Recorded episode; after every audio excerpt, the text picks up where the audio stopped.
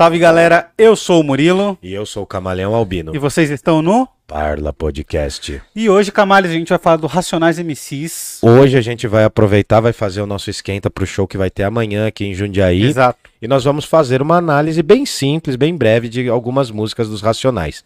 Lembrando que não se trata aqui de comparar, porque eu acho que o, o Mano Brown e Companhia Limitada é muito melhor do que muito filósofo. Muito melhor do que muito é muito filósofo. mais direto que muito filósofo. Então a gente quer fazer só uma brincadeira aqui, porque a gente tem o nosso Filobrizando com mais de 50 episódios, né? Pelo menos Tá uns com 50. 55. 55 episódios aí sobre filosofia e a gente vai fazer meio que uma relação entre as frases dos racionais MCs e alguns filósofos. Então vai encostando aí, já deixa o like, faz aquilo que dá uma força do caramba pra gente, que é printar a tela, cola lá no Instagram, marca o nosso link, dá essa divulgada pra gente que a gente agradece muito. Isso. Fortaleçam, espalhem aí, vamos trocando essa ideia e vamos falando da, da maneira mais informal possível. Vamos lá. Isso, dá o Era like isso. aí, se inscreve, porque o YouTube mandou e-mail. Curte, compartilha. Mais de 80% das pessoas que nos acompanham e que tem uma boa retenção no nosso vídeo estão assistindo nossos vídeos e não estão se inscrevendo, Camales. E aí o que Ah. acontece com essas pessoas? Essas Elas pessoas. acabam não recebendo as próximas notificações e não voltam pro canal, entendeu? Então a gente quer Então é reter importante vocês. se inscrever e mais do que isso, ativar o sininho que tem aí, beleza? Até porque a gente tá se programando aqui para novidades, né? A gente Vai não pode ter, falar muito. ter, não pode ainda, A cara. gente vai, vai trazer algumas novidades aí futuras, então a gente quer aí a dedicação maior aí de vocês. A nossa dedi- a dedicação tá crescendo ao máximo aqui, porque a gente quer fazer essa troca com vocês mesmo, tá bom? Tá, então vamos direto ao ponto, Camales, Vamos começar já o vídeo, ponto, a galera vai vamos direto. chegando aqui devagar. Sim. Já temos pessoas aqui. O Kaique Baradel mandou boa noite, dupla. Muito bom salve, esse tema, hein? Kaique, salve. Quem vai amanhã? Amanhã tem show do Racionais. aqui Amanhã nós vai, nós sabe. vai, nós E vamos. nós estaremos lá. E quem quiser colar com a gente está convidado. É só lá. encostar. É, Bora que vamos. O Manfredini mandou aqui, ó. Boa noite, como vocês estão? Tão bom? Tô bem, tô, tamo bem. E Tamo você, bem. como é que você tá, Manfredini? Espero que esteja bem aí também. Elizabeth mandou boa noite pra vocês. Olá, boa noite, Elizabeth. Nossa, hoje ia bem o Danoninho. É, né? feriado, Nossa já, já dava Mas pra vamos, começar. vamos de amanhã. é, Vamos de amanhã, amanhã, amanhã a amanhã. gente capricha nos Danone. Amanhã dá pra caprichar bastante nos Danone. O... o Kaique falou que eu tô com a mesma camisa do vô dele. Assim, a gente costuma usar as camisas antigas aqui. É, irmão. É. Isso foi uma crítica? Ele vai, ele vai amanhã? Ele não vai, né? Ele não, Não ele vai, vai, não não, pode ir, né? ir. Ei, meu Deus do céu. Faz 18 anos logo, fio. Pergunta, Manfredini. É. Como conheceram Racionais e qual foi o impacto ao ouvir? Boa, nossa, boa. Você quer falar primeiro? Cara, eu conheci o Racionais, é, porra, muito moleque, muito, muito moleque. E foi um outro amigo meu que me apresentou. E ele, eu lembro até hoje que ele falou assim: Cara, eu ouvi uma música que você não tá ligado. O cara ele conta uma história e não tem refrão. e ele fica oito minutos contando uma história. Pode crer. E aí ele conta a história que era. Vida Louca Parte 1. Pode crer, pode Foi a crer. primeira música do Racionais que eu ouvi. sim, sim. E, e aí eu me apaixonei, cara. Me apaixonei, porque até então eu só tinha ouvido. O mais parecido que eu tinha ouvido com, com o rap Uhum. era. Aliás, com rap não, com Racionais. Era a música do Faroeste Caboclo, que ele é conta uma história também, sem que é refrão. grande, sim, sim. E o Cachimbo da Paz do Gabriel Pensador, Sim, pode crer. que era o que passava na TV na época, né? Sim, sim. Entendi. E, e aí a gente ficava nessa e um amigo meu um dia ele descobriu o Racionais e falou, mano, sabe aquilo que a gente gosta? Tem uns caras que só faz isso. e aí, Sem velho, refrão, música é, sem refrão, E é aí da hora. Foi, foi paixão à primeira vista. E o Racionais, ele era uma espécie de constituição pra gente, assim. De, tipo assim... De código de conduta, um código de conduta que você pode e que você não pode fazer. Pode tá crer. ligado? Se o Racionais falasse alguma letra que, sei lá, talaricar era errado, você não fazia. É, entendi. Tá ligado? É, É, era disciplina, né? Disciplina. E, bom, pra mim foi muito isso, assim. Cara. Eu vejo pros meus amigos também da época. Pra mim foi diferente, assim. Eu gostava bastante de música quando era moleque e tal. Comecei a ouvir. Só que eu fui mais pra área do, do metal, assim. E meus irmãos continuaram, ouviram muito rap. Mas Hum. era engraçado porque quando eu era pirralho ali, tava no final do ensino fundamental, a- o lance que era era a gente aprender as letras do Gabriel Pensador. Era uma das coisas assim que te marcava como diferente, né? Daí a gente tentava também aprender letras cada vez mais longas. E eu lembro, cara, que a primeira vez que eu tentei aprender o Faroeste Caboclo, eu escrevi a letra inteira, que era uma técnica. Aí eu comecei a escrever algumas letras do Raul para aprender também. Foi na época que eu comecei a aprender violão. Só que daí eu não fui tanto pro rap. Hum. Mas aí, cara, chegou um moleque lá, do nada, ele ficou tipo um mês na escola. E o moleque, numa apresentação que ele fez na escola, ele cantou Diário de um Detento inteiro. E o moleque, tipo, era da sexta série, assim? Sexta, sétima série. Todo mundo ficou embasbacado, assim, na sala, mano. Ele se apresentou Isso na tinha sala. quantos anos? Ah, tava na sétima série, mano. Entendi. Sétima, sexta, sétima série. Aí ele cantou isso daí, todo mundo já ouvia, mas ninguém tinha noção de onde vinha, né? Porque a rádio, você não sabia muito bem. Aí eu falei, nossa, eu vou aprender essa música. Daí eu aprendi Diário de Detento. Todo, todo mundo da sala aprendeu pra conseguir cantar. Só que mesmo assim eu era meio resistente, assim. Eu tinha até um certo preconceito com o rap, não, não ouvia tanto. Aham. Eu fui mais pro rock, pro, depois fui pro heavy metal, ouvia mu- muitas coisas. E aí eu falei, ah, mano, quer saber? Chegou um momento que eu saí do ensino médio. Eu era muito. É, é, acho que eu, eu era meio influenciado, assim, pela galera que eu andava do rock. Tinha Aí, muito uma isso. treta, não sei se na sua juventude era assim, mas ou você gostava de rock, É, não, ou você é, gostava de rap. Mas daí chegou a galera, tem uma galera do metalcore, né? Que é o metalcore e do new metal, que meio que juntou isso daí. É. E a gente zoava esses caras, que eu era mais o rock mais chatão. É, aí os rock tinha também as Isso. tretas E daí o rap, tipo, era, era, mano, era que nem, era que nem aquelas escolas de filme, tá ligado? Ficava um grupinho ali, que era as Pati, fica. É, Pati no Gander era meio difícil, mas tudo bem. Ficava um grupinho do, dos sertanejos, ficava. Era nichos, mano, era pequenos grupos. Aí eu só fui ouvir mais seriamente o rap, cara, quando eu. Quando, assim, né? Vários estilos, mas. Eu só fui ouvir mais seriamente depois que eu saí do ensino médio, cara. Só que eu não falava muito pra galera que eu ouvia. Hum. Porque meio que pegava mal quem era do metal, sabe essas bobagens, Aham. mano? E aí eu vi o quanto que eu perdi, mano, porque eu sabia desde moleque a- as letras do RZO, o Facção Central, eu sabia algumas coisas, entendeu? Porque eu sempre fui de decorar muito letra, muito rápido. Ou quando eu não decorava, eu escrevia. Daí o Racionais veio assim, e meus irmãos já ouviam, cara, e o grupo dos meus irmãos, o núcleo dos meus irmãos, eles todos ouviam. Só eu que não ouvia. Então daí eu falei, ah, mano, vou começar a ouvir também. E aí foi, mano, quando eu fui entender as letras tal, quando eu fui sacar, mano, já tinha passado muito tempo, sabe? Pode crer. Sabe aquela sensação de você gostar de uma coisa quando todo mundo já gosta, já? Eu, eu tive um pouco dessa, disso daí, cara. Eu sofri por isso, sabe? Nossa, o chat aqui tá, tá muito bom, hein? Da O- hora, da hora. O Kaique mandou. Fala, Kaique. Eu poderia, mas meu pai embaçou demais. Tô muito pé da vida. Aí, tá vendo? Poderia não, né, mano? Não pode ir menor, cara. Eu uso a camisa igual a do seu avô, mas eu escolhi a minha camisa, tá? Minha mãe não me proibiu de usar a roupa que eu queria. E, e aí ele falou assim: e olha que quem me apresentou Racionais foi ele mesmo. Ai, cara. Pô, ó, você foi, você foi Juvena, você tinha que chegar com dois convites comprados e falar, É. pai, vamos comigo. É aí, ó. É só isso daí, só esse rolê, mano. É, mano, nossa. Mas assim, depois que você en- entende a importância, né, cara? Porque eu sou de uma família de origem operária. Mas depois que você entende a importância que o Racionais teve, cara, é um negócio absurdo, cara. Cara, é. Metia. Nossa, lembra, né, mano? Quando era bem moleque mesmo, metia medo, cara. O cara com o jaco do Racionais e o A bonezinho. bombeta na que lembra que cara. eu te falei? Com a bombetinha lá de crochê. Tinha um com o símbolo do bonezinho, Corinthians. um bonezinho Nossa. da XXL, que era É, vinho mano. ou azul e branco Então. ou vinho e branco. Tacava terror, mano. Nossa, você passa, o cara passava, você respeitava, assim, tá ligado? Aí o Felipe Andrade colocou aqui com a Fala, gente. Felipe. Ele falou boa noite dupla. e Boa o Camargo noite. fala muito sobre a influência do Racionais na vida dele. Sim, mano. É. Cara, depois que eu, eu aprendi, mano, eu falei, puta, eu, eu tenho que ouvir muito isso, sabe?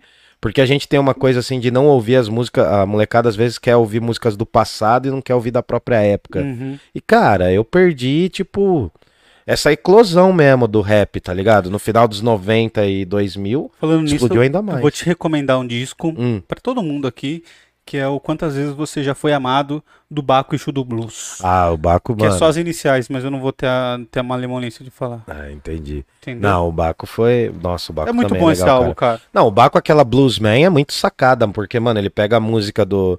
Ele pega a música do Murray Walters, que eu curto pra caramba, né? Everything, everything. E ele joga, cara. Nossa, ali é. Ali é uma, uma quantidade de camadas de música e o que ele vai falando, mano. É demais, E cara. aí o Kaique mandou aqui, ó. Cara, vocês acreditam que eu, pelo menos em duas escolas que eu estudei, uni a galera do rock e do rap, inclusive fiz dois melhores amigos, um skatista, emo, e um mano rap old school. É, cara, é... aí você, você operou milagres, porque, mano, quando eu era moleque, você pegou essa fase no Gandra? De... Tinha treta, Tinha mano. treta, Os estilos musicais a galera não conversava. Tanto que durante a semana eles tocavam música. E aí tinha um dia pra cada estilo. E aí, mano, você não podia atravessar o estilo do outro, tá ligado? E ouvir rock, todo mundo tinha que ouvir rock. Eu ouvia rap, todo mundo dava mó treta, mano. Eu levava CD ainda. Porque era eu que levava os CDs lá pra ouvir, cara. Camales. É, é, Ross. Bora vamos, lá? vamos direto ao ponto, então, Vamos, cara. Eu então. vou pôr aqui a primeira letra que a gente separou. Ih, abri errado, abri o Spotify. Meu PC, ele fica de gavar, fechar janela. Eu vou ler aqui. Bora. Essa foi a Aê. primeira letra que nós separamos aqui, tá Qual? bom? Vai. Então essa é a música Fórmula Mágica da Paz, o álbum Sobrevivendo no Inferno. E aí ele escreve assim, Camales. Assustador é quando se descobre que tudo dá em nada e que só morre o pobre. A gente vive se matando, irmão. Por quê? Não me olha assim, eu sou igual a você. Eu percebi quem eu sou realmente quando eu ouvi o meu subconsciente. E aí, mano Brown, vacilão, cadê você? Seu mano tá morrendo, o que você vai fazer? Pode crer, eu me senti inútil. Esses são dois trechos diferentes de uma música, Sim, né, sim, Camales? sim. Cara, aí a gente já vê, no começo aí já tem um dilema existencial, né? Assustador é quando Se descobre descobre que... que... tudo dá em nada. Dá em Cara, nada. eu imagino uma pessoa que chegou no fim da vida Sim. e aí ele descobre que tudo que ele fez foi em vão.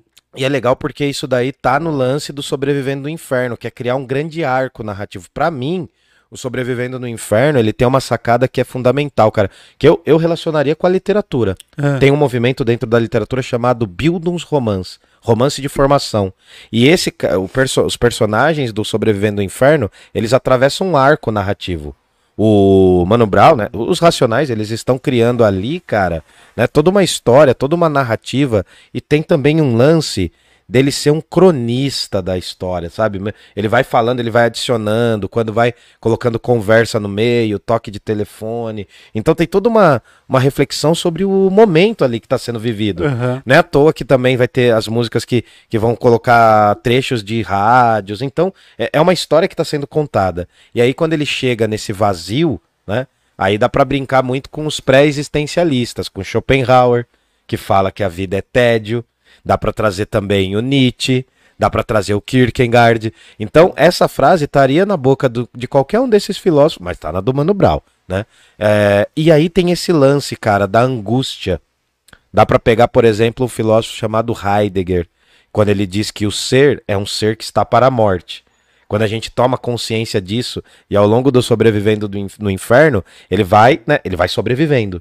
E essa música é a penúltima, depois tem a dos salves, né? Aham. São os salves. Quando ele vai chegando essa essa condição de perceber a realidade que não vai dar em nada, né, que vai ser esse grande nada, esse grande vazio, aí ele percebe a realidade desde lá do começo, quando ele toma o passe, né, quando ele fala do Jorge para Aham. fechar o corpo dele, agora não dá para fechar. Porque ah, ninguém vive eternamente. Então, cara, esses arcos que ele cria, mano, no Sobrevivendo no Inferno, eu curto pra caramba.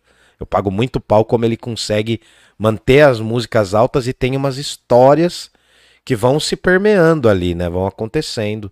E aí eu acho que tem isso.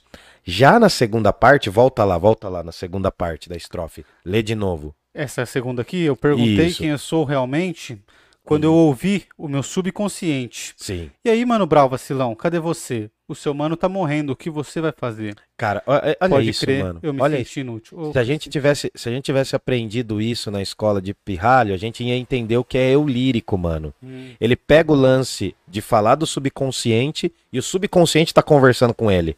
Quando ele fala, e aí, mano Brau, ele até muda de voz. aham. E é uma estratégia que eles têm ali. Né? É, uma, é uma forma de tornar mais plástica a música, porque eles vão mudando a voz pra dar essa sensação. De que é uma outra pessoa. O artigo 157, assim, tem várias, tem várias, não, não dá pra enumerar aqui agora, mas é- essa, essa mudança de voz, essa percepção, esse diálogo interior, cara, isso daí tem a ver com a literatura, é- pode ser um fluxo de consciência, pode ser um discurso em que ele permeia as várias vozes dele. Daí dá pra gente pensar aqui, claro, no Freud, pela questão do subconsciente, Uhum. e dá pra falar do Carl Jung, porque tem os arquétipos, tem as imagens que a gente carrega dentro da gente, e é aquela história, né? Quem é o herói da sua história? Eu. Você mesmo, eu sou o coadjuvante. É um Quem é o herói da minha história? Sou eu e Você. você é o coadjuvante. Então, a gente cria e molda isso. Só que como ele tá falando com o subconsciente dele, cara, ele tá falando como protagonista e como coadjuvante ao mesmo tempo na música. Então ele tá colocando essas duas camadas, cara. Então é, é interessantíssimo. E, e, tipo, toda essa música, toda essa parte da música, ela tem um ritmo um pouco diferente. Ela tá num outro, numa outra pegada, né? Já passou o Diário de um Detento, já foi- ficou lá atrás, entendeu? Uhum. Então aí ele, ele vai trazendo um, outro, um ritmo meio que pro final. Que tem um lance também, assim, parece que é um cortejo meio fúnebre, tá ligado? Tem, tem os, os ecos no fundo, acho que é as vozes femininas que eu acho que dá um, um tempero muito bom, assim.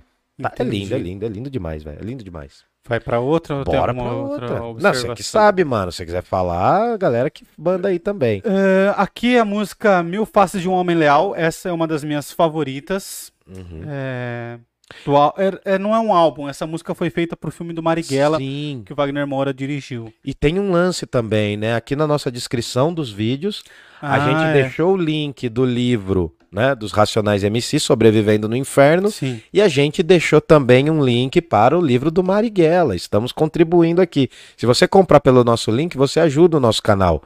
Então dá essa fortalecida aí, ó. Tá tá no, no meinho do mês, acho que ainda sobra aí uns trocados para comprar o Sobrevivendo no Inferno e dá para comprar um livro do Marighella para ampliar aí os conteúdos. Exatamente. Bora que vamos, vamos lá. É, a segunda é a música Me Faz um Homem Leal, foi feito pro filme, que tem um trecho que ele fala assim: Mártir, o mito ou maldito sonhador, um bandido da minha cor, um novo Messias.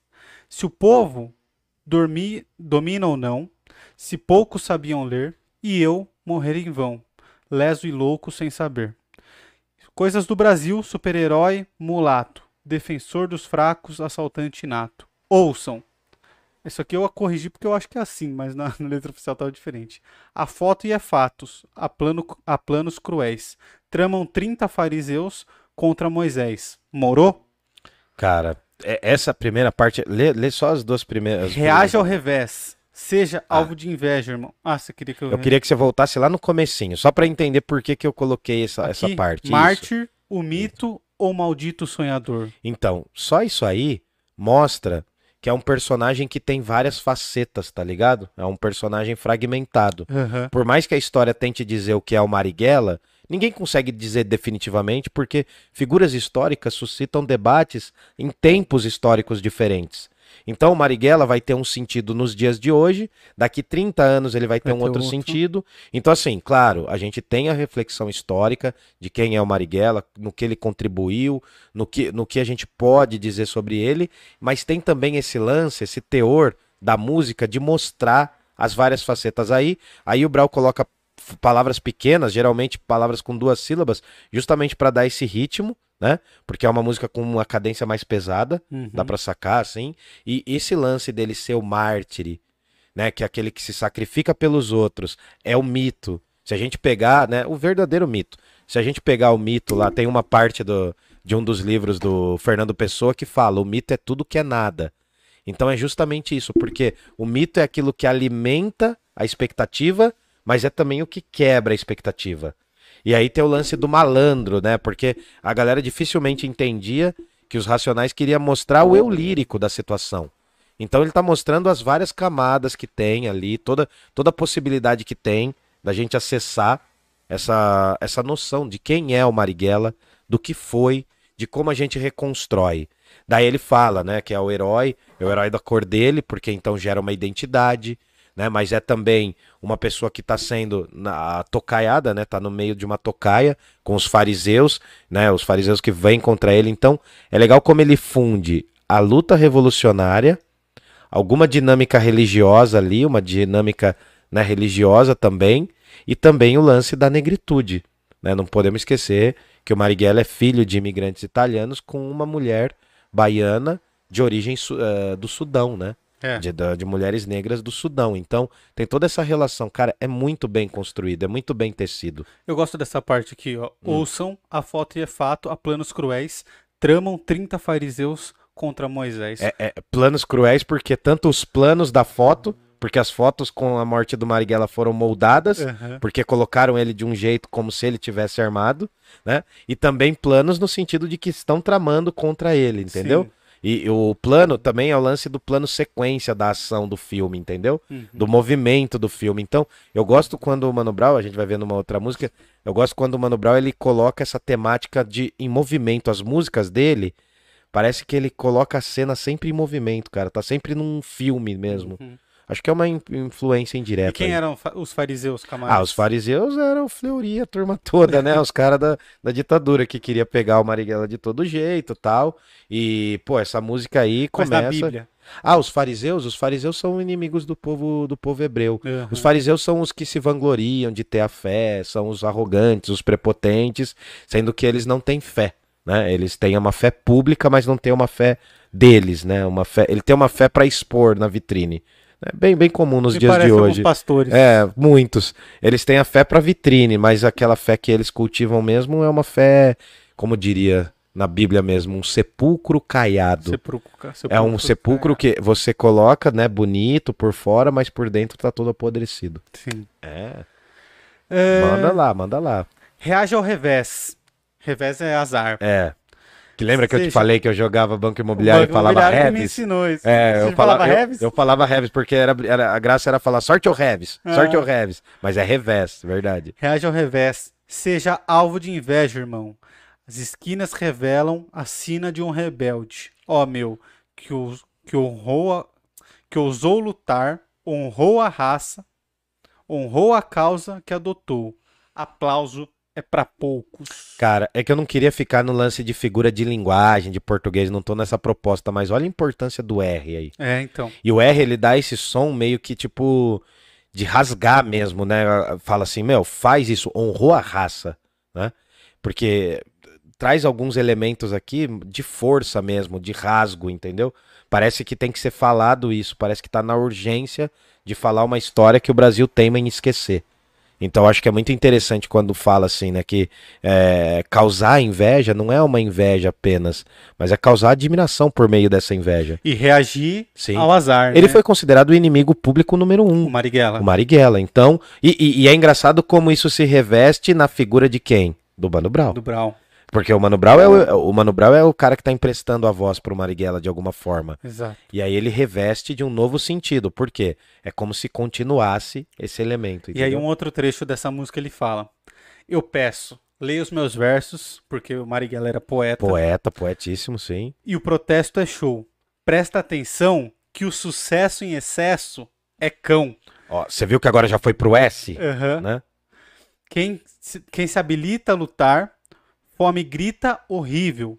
A todo ouvido insensível que evita escutar.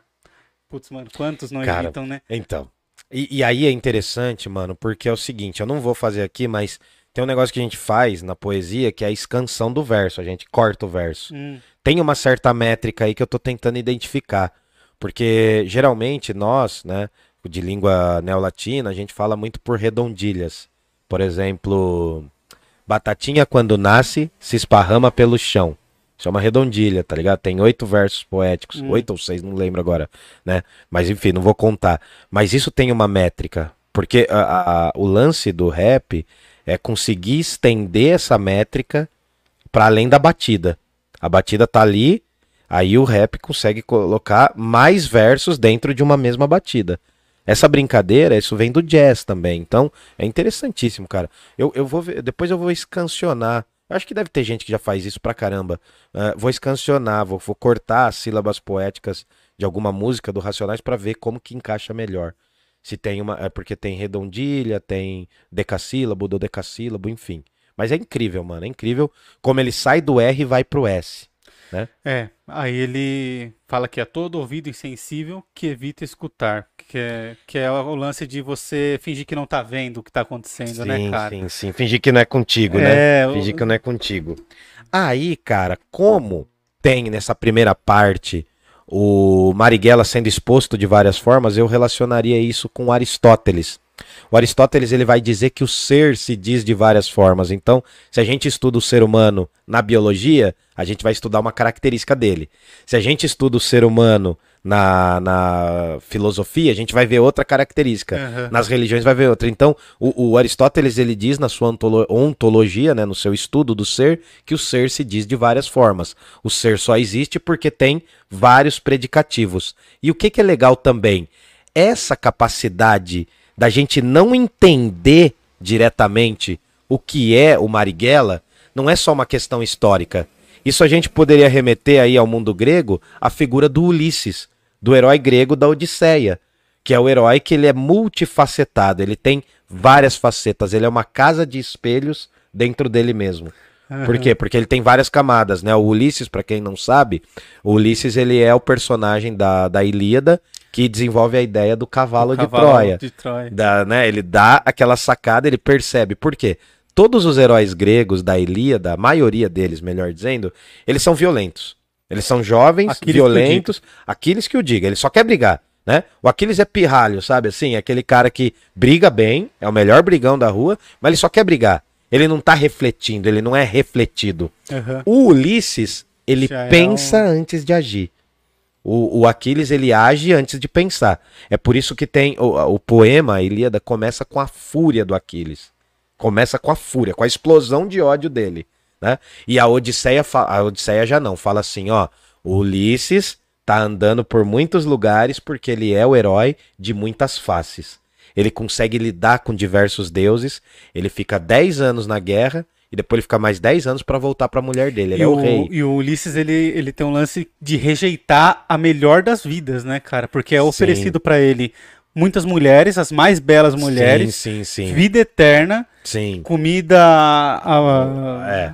Mas isso à é uma vontade. mas isso é uma dinâmica do herói aí dá pra trazer de novo a imagem do Marighella como um como um herói. um mártir e também como um militante, porque é o cara que reivindica uma postura e ele vai morrer por essa por essa postura, entendeu? É, e o Ulisses ele fala não. É. Ele volta pra esposa dele Isso. e, e, e vai pra casa. Exato. Se a gente for fazer um comparativo, só pra gente fechar essa parada, o que acontece?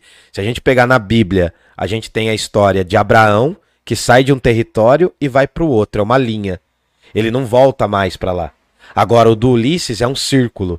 O Ulisses, ele sai de Ítaca, vai pra guerra de Troia e retorna pra Ítaca. É uma noção de história cíclica. É uma história que tem o fim, que é o começo, entendeu? Sim. É, essa é a sacada. Tô Bora que ansioso- vamos. Tô ansioso pra chegar no último, Camalho. Ah, bora, bora, bora. Vamos lá. O último é o. Vamos o lá. Espero que a galera esteja gostando. Qual que é É, agora? Ah, não, falta eu terminar de ler aqui, ó. Ah, termine, bro. Ele fala: todo ouvido insensível que evita, que evita escutar, acredita lutar. Quanto custa ligar? Então, cara, e, e ao mesmo tempo ele tá falando dessa própria fraqueza, na minha opinião, ele tá falando dessa própria fraqueza que é a própria militância, o próprio risco que é. Sim, Porque às vezes a gente vai, a gente não escuta também e quer reivindicar alguma coisa. Então tem esses vários lados dentro do próprio personagem e dentro da própria luta, da ideologia, do conflito desse personagem.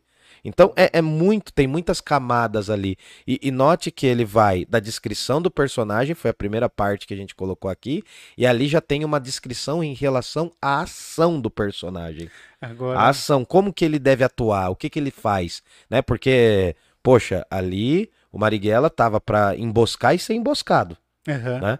Pegar o trem pagador e correr o risco de ser preso. Então Sequestrar essa- embaixador. tem sequestrar emba... tem esses dois lances, entendeu? E essa frase é linda aqui, ó. Hum. A cidade chama a vida que se esvai por quem ama. Quem É. clama por socorro? Quem ouvirá? Crianças, velhos e cachorros, sem temor. Clara meu eterno amor, sara as minhas dores. Então, Pra não dizer que eu não falei das flores. então, para não dizer que não falei das flores, ainda é uma sacada que ele dobra em cima da música do Geraldo Vandré. Ele joga lá pro Geraldo Vandré, Sim. né, que é a música fundamental aí, é uma música de protesto dos anos 60. Então ele, ele consegue encaixar o verso. Cara, é muito demais, mano. É, é pagação de pau mesmo, porque amanhã a gente vai no show e eu quero curtir muito esse show e eu não quero sair bem dele. E eu gosto muito dessa frase, a cidade chama a vida de a vida que se esvai por quem ama, porque ele morreu na causa, né? É, ele morreu na ca- causa, é, foi uma armadilha, emboscado na causa, exatamente. mas morreu exatamente, lutando. né? exatamente, mano. E ele, ele morreu não necessariamente baleado, né? Porque, Assim, aliás, é. ele foi muito baleado, mas ele tinha tomado uma uma pílula, não tinha? Sim, sim. Não, ele tinha uma pílula não na mão. capturado. Não, ele ah, era muito comum das grandes lideranças ali das manifestações do- dos- da militância. Era muito comum que eles andassem com uma parada meio de cianureto, acho. Acho que esse pai é isso. Cicuta. Que ele é, é uma espécie de cicuta socrática, exato. É uma cicuta que você mesmo usa. É. Se você quer entender a referência, vai no episódio do Sócrates, ó. Bom, a E aí? terceira música é A Vida é Desafio, do álbum Nada Como Um Dia Após Outro Dia. Nada como um dia após outro dia. Vai lá. É... Calma aí, deixa eu ver o negócio. Manda o louco, manda o louco aí. A gente Você repetiu pulou isso uma? aqui, né? Hã? Não, tá certinho, mano. A vida é desafio. Vai lá, fofinho. Não, ó, essa música aqui é a mesma coisa. Aí você colocou aí junto? É, será que eu errei? Pode ser. Quer ir pra próxima? Vai. Bom, eu percebi quem eu sou realmente. Quando eu ouvi o meu subconsciente. Uhum. Ah, não, não. Isso daí Não, a gente já viu. a gente é. já viu. Isso daí a gente já viu. Já dá outra, pô. Deixa eu só ver aqui o, o arquivo que você me mandou se tá errado. Mas vamos falar dessa outra aqui, ó. Uou. Manda pra Porém, fazer o quê se o maluco não estudou? 500 anos de Brasil e o Brasil aqui nada mudou. É, essa parte que o Ed, é, o Ed Rock canta, né? Aham. Sim, sim. Isso é reflexo da nossa atualidade. Esse é o espelho derradeiro da realidade. Não é areia, conversa, chaveco. Porque o sonho de vários na quebrada é abrir o boteco. Sim. Ser empresário não dá. Estudar nem pensar. Tem que trampar ou ripar para os irmãos sustentar. Ser criminoso aqui é bem mais prático. Rápido, sádico ou simplesmente esquema tático. Então, Será instinto ou consciência, Camales? então, Viver cara. entre o sonho e a merda da sobrevivência. Então, esse lance entre sonho e realidade agora me deu uma lembrança de uma outra parada. Tem um poema, tem um poema espanhol do século XVII, de um cara chamado Calderón de la Barca. Eu acho que eu já falei desse poema, eu curto pra caramba É. esse poema. Que é, é parte de, um, de uma peça de teatro chamado A Vida é Sonho. E o poema é mais ou menos assim, né? Eu sonho que estou aqui. Eu não sei falar espanhol, tá? Eu sonho que estou aqui, destas prisiones cargado. Soñé que en otro estado más lisonjero me vi. Que es la vida? Una ilusión. Que es la vida? Un frenesí. Una sombra, una ficción y el mayor bien es pequeño. Que toda la vida es sueño y o sonho e los sueños sueños son. Ah, essa sacada de viver entre o sonho e a realidade aparece muito nessa música. E, cara, é o que eu tava te falando, mano. Eu briso muito porque o, o Ed Rock ele tem uma pegada que é mais profético, tá ligado? Eu sinto uma, uma sacada assim que ele tá mais no campo de um Martin Luther King, assim, sabe? Uhum. É mais um cara, um- uma parada mais de santo, assim, meio profeta, que Pode ele crer. chega com uma voz um pouco mais. É difícil ter uma voz mais grave do que a do Mano Brown.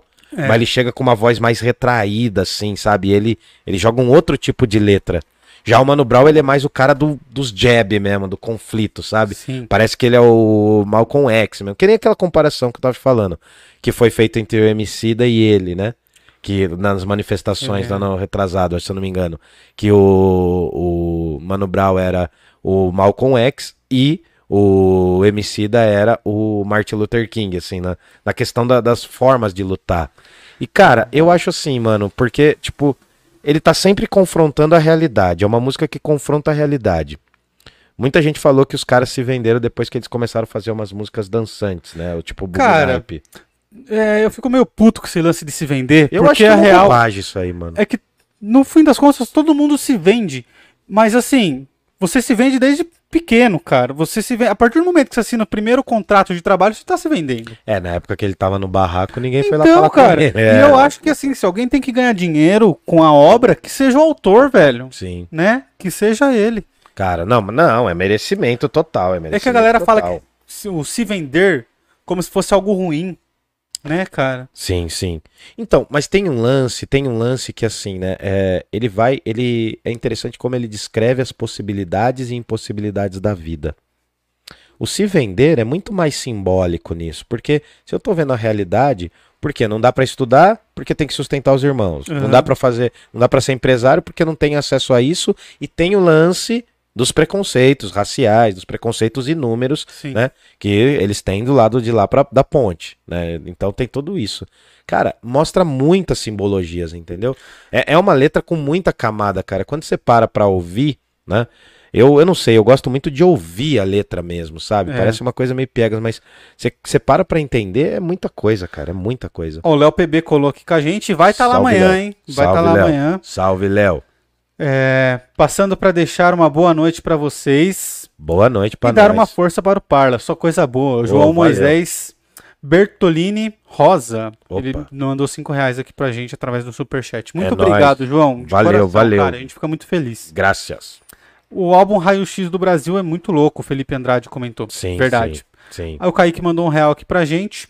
Deu ruim de mandar o, o texto no superchat. Mas vocês podem dar um resumo de quem foi Marighella e quem é o Messias, Ah, não, que a- sempre é citado em várias músicas. ah, Me sim. sinto até culpado de não saber às vezes. Não, não. a- a- Uma o- explicaçãozinha bem rápida. Cara, o Marighella, a gente vai preparar um episódio específico pra falar do Marighella, tá? É uma, é uma coisa que a gente vai fazer mais pra frente. Eu acho que é melhor, tá? Pra, até pra eu trazer alguns livros, algumas referências. Mas basicamente ele é um militante contra a ditadura militar, nascido na Bahia, né? Filho de pai italiano, que vai trabalhar num caminhão de lixo, né? E de uma mãe eh, baiana de origens africanas, né? De origem do Sudão. E aí ele vai ser uma figura brilhante ali, porque ele vai ter um, ele vai desenvolver uma capacidade de estudo, tal, ele vai migrar para outra região do Brasil, mas isso eu quero deixar para um episódio especial, porque a gente pode fazer uma análise só da música do Marighella, Sim, eu tá? quero fazer isso. Eu acho que a gente quer, a gente tá Só não vai poder pôr o clipe, né? É, porque o YouTube derruba. É, Mas não, o clipe mas- é muito bom. Cara, mas a gente vai fazer um só dele. É. E em relação ao Messias, o caso aqui, né, é que a palavra Messias, ela tem, ela se funde com muitas outras palavras no mundo hebraico que tem a ver com o escolhido, o Emanuel, o preferido, aquele que vai, né, sacramentar O que vem pra salvar. para salvar. Então, o Messias não é um Messias, não é uma pessoa. O Messias é quase que um título, se você for olhar ali, sobretudo no Novo Testamento, né? Então, esse Messias é o escolhido, é o, é o Jesus, Isso. dentro da visão Cristã. cristã, não da visão judaica. Né? Os judeus não acreditam que Jesus é um profeta, que não, na verdade eles Não até acreditam que é um profeta, mas, não Mas é o que Salvador, é o Salvador. entendeu? Mas aí a Eles gente pode explicar também. ainda, né? É, eles ainda estão na espera, tanto que o calendário deles é bem diferente do nosso. Bom, aí o, o Felipe. Andrade mandou aqui outra voz grossa do seu Jorge, verdade. É verdade. Não, o Kigaia mandou um pontinho aqui só pra não falar o nome dele, né? Ah, ah, E o forgadinho. Léo PB mandou é nóis. Galera, quem Certo. tá assistindo aí, dá o like. Curte, nada. compartilha. Se inscreve, que é importante. Se inscreve e ativa É o importante pra aí. gente. E printa a nossa tela e coloca aí no seu Instagram pra dar essa força, pra divulgar, pra jogar pra muita gente. Isso. E chuva de like, manda os like aí. Chuva de li- Vamos pro próximo? É, Aqui, a próxima música, Negro Drama. Nossa, essa daí. Álbum Nada Como Um Dia Após Outro Dia. Cara, aqui já começa lindo, né? Que ele fala. Daria um filme. Então, aí, aí eu tenho que parar porque essa, esse é um dos meus trechos favoritos da música. Eu vou explicar por quê, né? Assim, negro, negro drama. Já explica pra eu ler? Com a né? galera já, Tá. já com a visão do que você, que você quer Eu passar. quero que vocês percebam, claro, né, mano? O Mano Brown. Eu tô falando Mano Brown, mas é todo, são os, os racionais, é o grupo, né? Mas aqui a gente tem dois elementos que eu acho que são fundamentais. O como o personagem está narrando a história, que ele tá narrando como se fosse um filme. E é como se quando ele fala daria um filme, é como se ele tivesse com a câmera na mão, como se estivesse fazendo um documentário na hora. É um documentário da realidade. Além disso, além dessa camada, tem o lance dele ser o personagem, porque ele fala no final: "Eu sou o nego drama, eu vivi o nego drama", né? Eu não precisei, eu não precisei pesquisar, eu não fui atrás, eu É. vivi isso. Ele fala que é fruto do Ele Nego é fruto do nego drama. Então aí o que é que acontece? São vários elementos e notem, o Brown aqui nesse trecho, ele é um cronista da cena. É mais ou menos como se ele estivesse atuando como todas as figuras numa produção de um filme. Ele é a, a câmera que vai acompanhando a cena, ele é o diretor, porque ele fala, eu vou contar, né? Ele fala assim, é, Forrest Gump é, é uma história meio nada a ver, ele fala assim, né? Hum. Eu vou contar a minha história do meu jeito. Então, ao mesmo tempo, ele é o personagem e ele é o cara que conduz a cena. Ele traz o personagem pra perto, ele, ele traz, na verdade, o espectador, quem tá ouvindo pra perto, porque ele mostra isso. E o nego drama é também um drama, porque a palavra drama tem o sentido de algo que está acontecendo. Sabia? A palavra drama não é só a tristeza, não é só isso. Mas o drama é o movimento da cena. Quando a gente vai estudar ópera, quando a gente vai estudar teatro, o drama é o próprio acontecimento da cena, quando tá rolando. Hum. Então, é ao mesmo tempo, por exemplo, quando você vê um filme rodando, né, quando o diretor fala rodando, ele tá fazendo o drama acontecer, porque tá acontecendo a história. É Entendi. incrível essa letra, cara, é incrível. Essa parte bate, vai lá, vai lá, vai lá. Bom, Fiquei então ele, emocionado. então ele fala, daria um filme e começa a narrar. É, ele joga assim, daria um filme, daí ele vai vir com a narrativa, olha lá. Uma negra e uma criança nos braços, solitária na floresta de concreto e aço. Sim. Veja, olhe outra vez, o rosto na multidão. A multidão é um monstro sem rosto e coração. Para. A multidão é um rosto, é um monstro sem rosto e coração, dá pra lembrar do Thomas Hobbes, que ele fala do Estado, Aham. que ele é um monstro frio, né, o Leviatã, é a figura de uma coisa abstrata que a gente não consegue entender. A multidão é um monstro, também me lembra muito um poeta que eu gosto muito, o livro dele tá aqui embaixo. Pena que eu não posso mostrar agora. Mas é o Baudelaire. O Baudelaire é um poeta francês, que ele é um dos primeiros poetas a perceber e colocar a multidão no poema.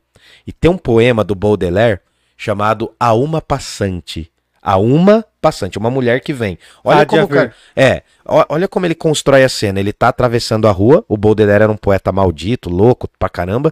Mas ele tá atravessando a rua e ele vê uma mulher vindo. E aí ele vai ficando, ele vai imaginando o que que essa mulher pode ser pra ele, pode ser a futura esposa dele.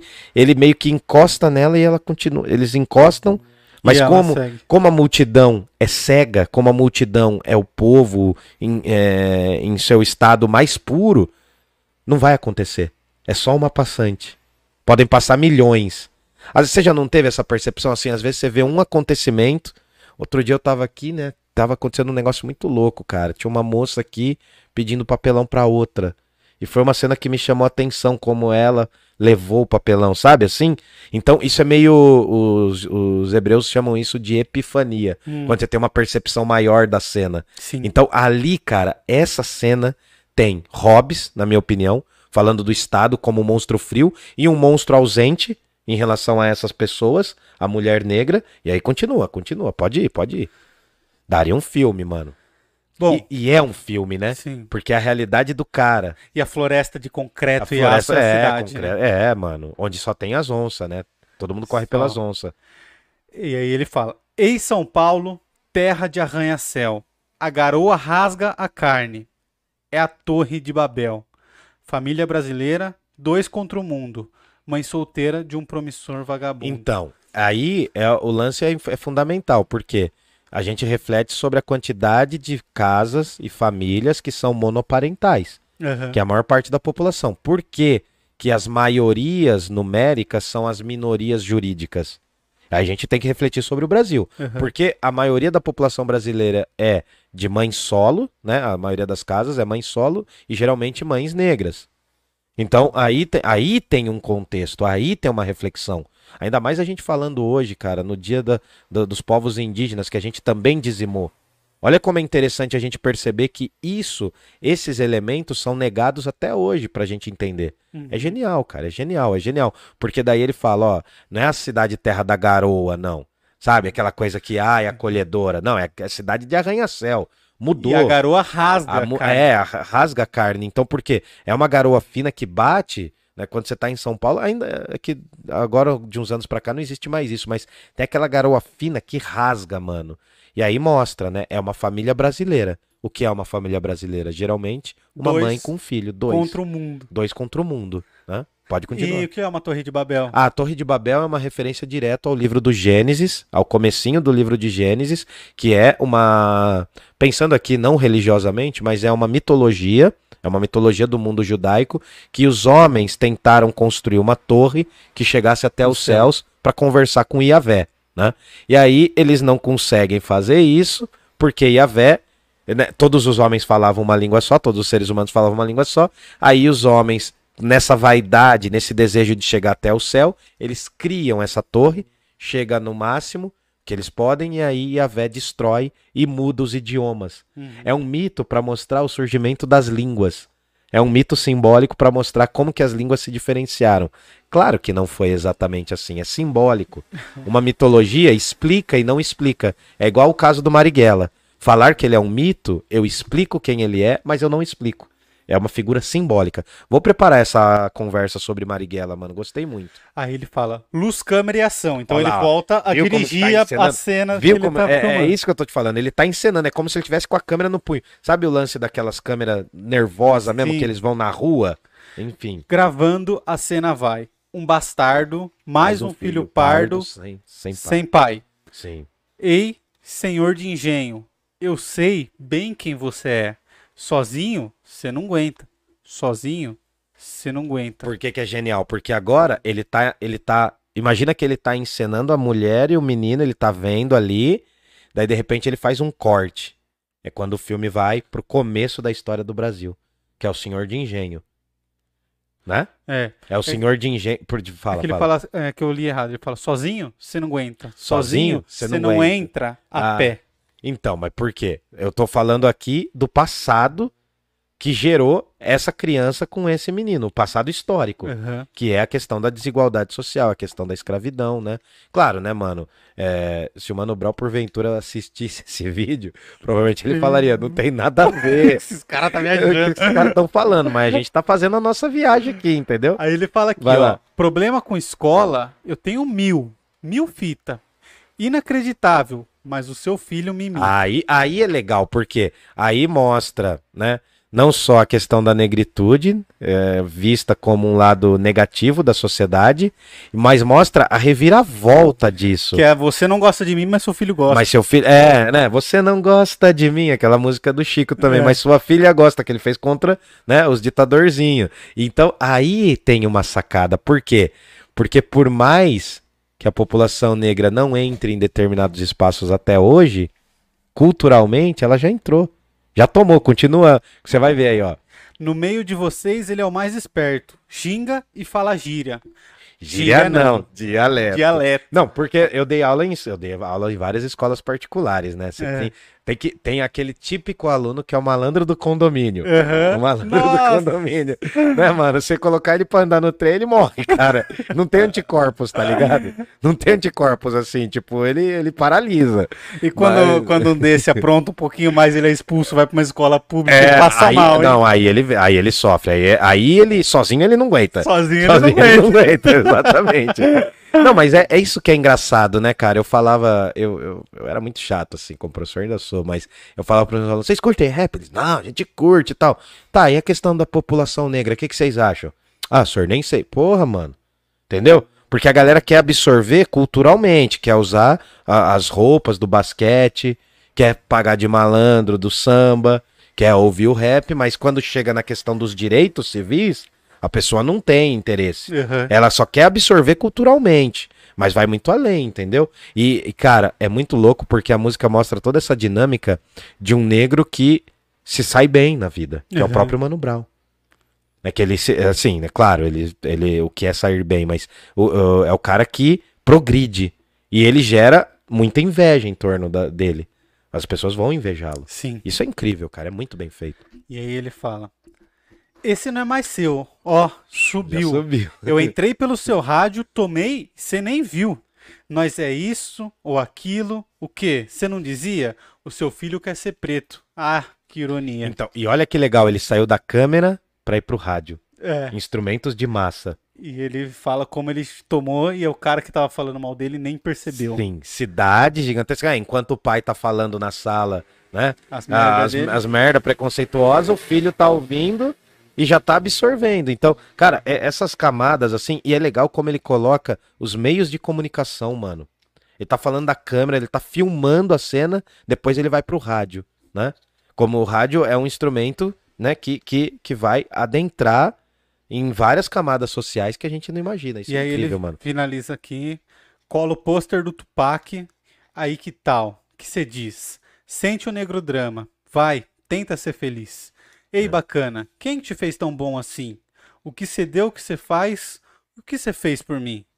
Então, é, é- não, mano, aí continua, é justamente isso. Daí ele vai falar, ó, no tempo lá do, do- do- da- das casas de pau a pique, tá? Ninguém olhava pra mim, o que, que vocês querem? É. Mano, é muito. E, e é um Brown mais violento ali, cara. É um Brown mais aguerrido, né? É um Brown impondo também, né? O, o lance. O eu lírico é perfeito, cara, dessa música. O fato como ele viaja parece uma crônica, mano. Você pega ali, é uma crônica. Ele tá narrando o dia a dia. Não é uma família, não é uma cena. São milhares e trilhares de cenas que aconteceram. É muito bem feito. E agora a última, A última que é a música Amor Distante. é no amor agora, é no love, é no love, hein? É no love. Isso aqui, cara, Hum.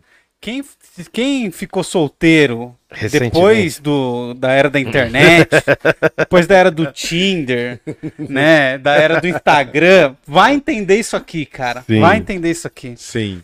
Olha o que ele fala aqui, Camaleão. Vai.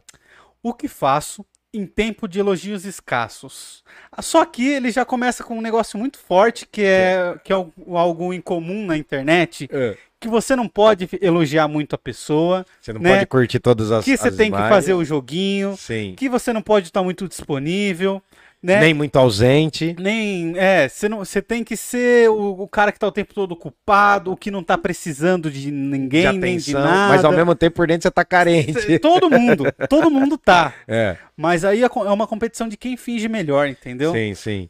Qual E aí- mentira, deixa, qual mentira eu vou acreditar. Qual mentira eu vou acreditar. eu vou acreditar. E aqui ele deixa claro que ele não é esse tipo de pessoa. Sim. Tá ligado? Que ele fala, cara, o que eu vou fazer em tempo de elogios escassos? Como assim, se eu gosto disso, entendeu? Tinha um poeta, tinha um poeta que dizia, né, cara, às vezes eu não quero ter razão, eu quero ser feliz. Então, É. às vezes eu assumo o meu erro, que eu perdi ali, que eu quero conquistar a mina de novo. E aí ele fala: "Não, eu não quero ter razão, eu quero ser feliz, poxa". E, E aí, aqui ele continua. E a sombra do fracasso me assombra. Ó o jogo que ele faz. Cara, e a é. sombra do Hum. fracasso me assombra. Sim. Aqui eu imagino que ele esteja falando de, sobre relacionamentos também, né? De, de que, pô, mais um relacionamento fracassado. De novo, será que o problema sou eu? Deu em nada, é. né? E aí ele fala: Homem bom, homem bomba, sou mal, não faço jus. Só eu sei, Jesus, como te amo e espero. E aí ele volta a falar, como se lamentasse, né? Então, é legal porque ele transforma o amor que ele sentia pela pessoa que ele queria ficar É, por um amor religioso, mostrando esse isolamento do próprio Jesus também, né? é. Aqui também é, fica subentendido se ele quer, se ele tá falando pra Jesus ou se ele tá falando tipo um- uma figura de linguagem tipo meu Deus, É, Jesus, caramba. Jesus, é. como eu te quero. É uma expressão, né? Ô, Jesus.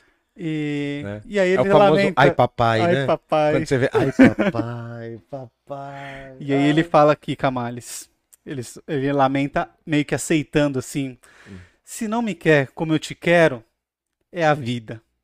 Triste é a partida, deixa o trem seguir. Você já se despediu Essa, no trem? nossa senhora, já me despedi muito no trem. É horrível, mano, é horrível. Primeiro, primeiro que os trem nem são muito bons, entendeu? Eram os trenzão da CPT. Mas, pô, despedida de amor, ou fim do amor, no trem é horrível, cara. É horrível. É horrível mesmo. É dolorido, cara. Porque depois tem a viagem de volta, né? Pô, Você tem que voltar. E aí você volta pensando Pô, ainda. nossa senhora, e a viagem é longa. O trem sempre trava. O trem sempre trava em Perus. Sempre trava. Fica meia hora esperando na Vila Aurora. Na, na-. Pô, é mó ruim, cara. É ruim pra caramba. E aí ele fala aqui, Aí ó, você já ouve o RZO, entendeu? Aí Triste. você já ouviu o RZO do trem. Assim que é, subúrbio para morrer, vou dizer. Daí você volta no trem ouvindo a música do trem e você fala, ah. Isso, do- dos surfistas, E né? aí ele fala aqui, ó. Se não me O quer Brau como- aparece nesse clipe, inclusive. Se não me quer como te quero, é a vida. Triste é a partida, deixa o trem seguir. E como o resto de sol no mar, foi assim. O cheiro do copo vazio de gin. Que pena, amor, que pena. Um, um lance de quem já bebeu, É, né? já O- tomou e o todas da copo noite. já tá vazio. Isso. E, ficou- só tem o cheiro do- da, da bebida no fundo do copo. E o restinho do sol, né? Ou amanhecendo. É, ou, provavelmente é, amanhecendo, né? Entardecendo, né? Porque É. ele tá vendo o sol se pondo ali. Nossa, triste demais. E aí ele lamenta, que pena, amor. Que pena. pena. que Eu pena, imagino ele mano. olhando pro fundo do copo falando, que Pô, pena, mano, amor. deu nada, né, cara? Mó rolê perdido, né? É, mano. Cara, É, eu é. acho lindo. O, pra mim, o Bug Nipe é o, o melhor até hoje. É mesmo? É, cara, eu achei muito foda. É o disco mais maduro. É que é do Brau esse, né? Não é Sim, necessariamente sim, sim. mundo. Sim, tô ligado. Mas pra mim foi o melhor até agora. Beleza, mano. Joga na criançada aí, vê o que, que a galera, os bípedes estão que achando que aí. falaram. Espero que estejam gostando aí. Não, não falaram mais nada Ah. aqui, mas a galera colou junto com a gente. É, Tem alguém com perguntas aí que Perguntas, queira fazer? dúvidas, Agora é a hora. Eu vou. Deixa eu ver aqui. Pedir pra galera se inscrever no canal aí, quem não se inscreveu ainda. Curte, compartilha, bagunça o rolê. Isso. Pra galera do Spotify, mandar um beijo, um abraço. Vocês não puderam ver as figuras aqui com a gente, mas é só, Acho só que acho que eu li, acompanharam. é. Dá pra acompanhar. E se inscrevam também. Se você ouve a gente só pelo Spotify, vem, vem no YouTube, Vê quanto a gente é feio. vê como nós somos. É. Dá Esquisito. pra traumatizar, dá pra traumatizar. E se inscreva no canal, cara. É importante. Eu vi que tem uma galera acompanhando a gente lá no, no, no Spotify Demorou. e tá com umas visualizações frequentes lá, cara. Ah, Legal. Puxa, vem com a gente, vem com a gente, mano. Só tá a um gente pouquinho segue. desatualizado lá, mas eu tô, tô dando jeito nisso. Todo dia tá saindo o vídeo lá. Danada. Vídeo Gente- não, né? Áudio. É, a gente quer agradecer a vocês que estão acompanhando a gente. A gente quer dizer o seguinte, que existem várias formas de apoiar o nosso trabalho aqui. A primeira delas, principal, indiscutível, é você curtindo. Curtindo, compartilhando, espalhando e falando para as pessoas que você gosta ou que não gosta sobre a gente. A segunda forma é o Pix. É o pix@parlapodcast.com.br. Pix arroba parlapodcast.com.br. E tem uma terceira forma, que é o Apoia-se, que é o apoia.se barra parlapodcast. Apoia.ba apoia.se barra parlapodcast. Exato. Tudo bem? Lá você vai fazer um apoio fixo. Você vai contribuir de maneira fixa mensalmente pra gente, tá bom? Mas lembrando o seguinte, que a gente tá aqui pelo curtição também, né? A gente não pode esquecer da essência, né? Perder a essência, perdeu a base, né, mano? E o importante aqui é a gente mostrar de maneira descontraída a coisa. A gente não tem a pretensão aqui de analisar definitivamente a obra dos Racionais, porque a gente não, Não. tem essa capacidade. Não, Mas a gente se esforça, a gente se empenha, a gente capricha também. Entendeu? É isso, Camales. Falou tudo. Amanhã tem show dos Racionais em Jundiaí. Estaremos lá. estar- Muitos loucos, né? Vamos curtir. Espero que vocês estejam lá também. E era isso, acho, né? O Manfredini mandou aqui, ó. Confesso que não ouço muito os Racionais. Ah, cara, eu ouço bastante. Mas me lembro muito da adolescência em que cantávamos com a galera. É, acho que a música era Domingo no Parque. Ah, Fim mano. de semana essa- no Parque Santo Antônio. Vamos passear no parque. Cara, essa daí, mano, era bem de molequinho mesmo que eu sabia. Essa é Que muito os louca. moleque cantavam, eu não conseguia, cara. Era essa e umas músicas do, do Gabriel Pensador. Tinha uns moleque que mandava muito já, mano. O Kaique pequeno. Baradel mandou aqui, ó. Eu achei incrível, meu pós-treino foi Whey Protein e conhecimento. Ai, que bonitinho, fofo. Nunca ouvi o Bugnipe inteiro, vou ouvir. Nossa, cara, escuta, ouça, cara. ouça, é muito bom, muito bom. Escuta que você vai A gostar. gente tá ouvindo até agora, que o Kamali sabe que eu curto, ele já coloca. É, hoje a gente já tava mentalizando aqui. É o Mamba Mentality nosso. Ô, Camales, qual foi o livro que você indicou na live do Residente mesmo? No, lá no livro do na live do Residente, mano, eu indiquei dois livros. A gente pode colocar um link depois aqui. É o.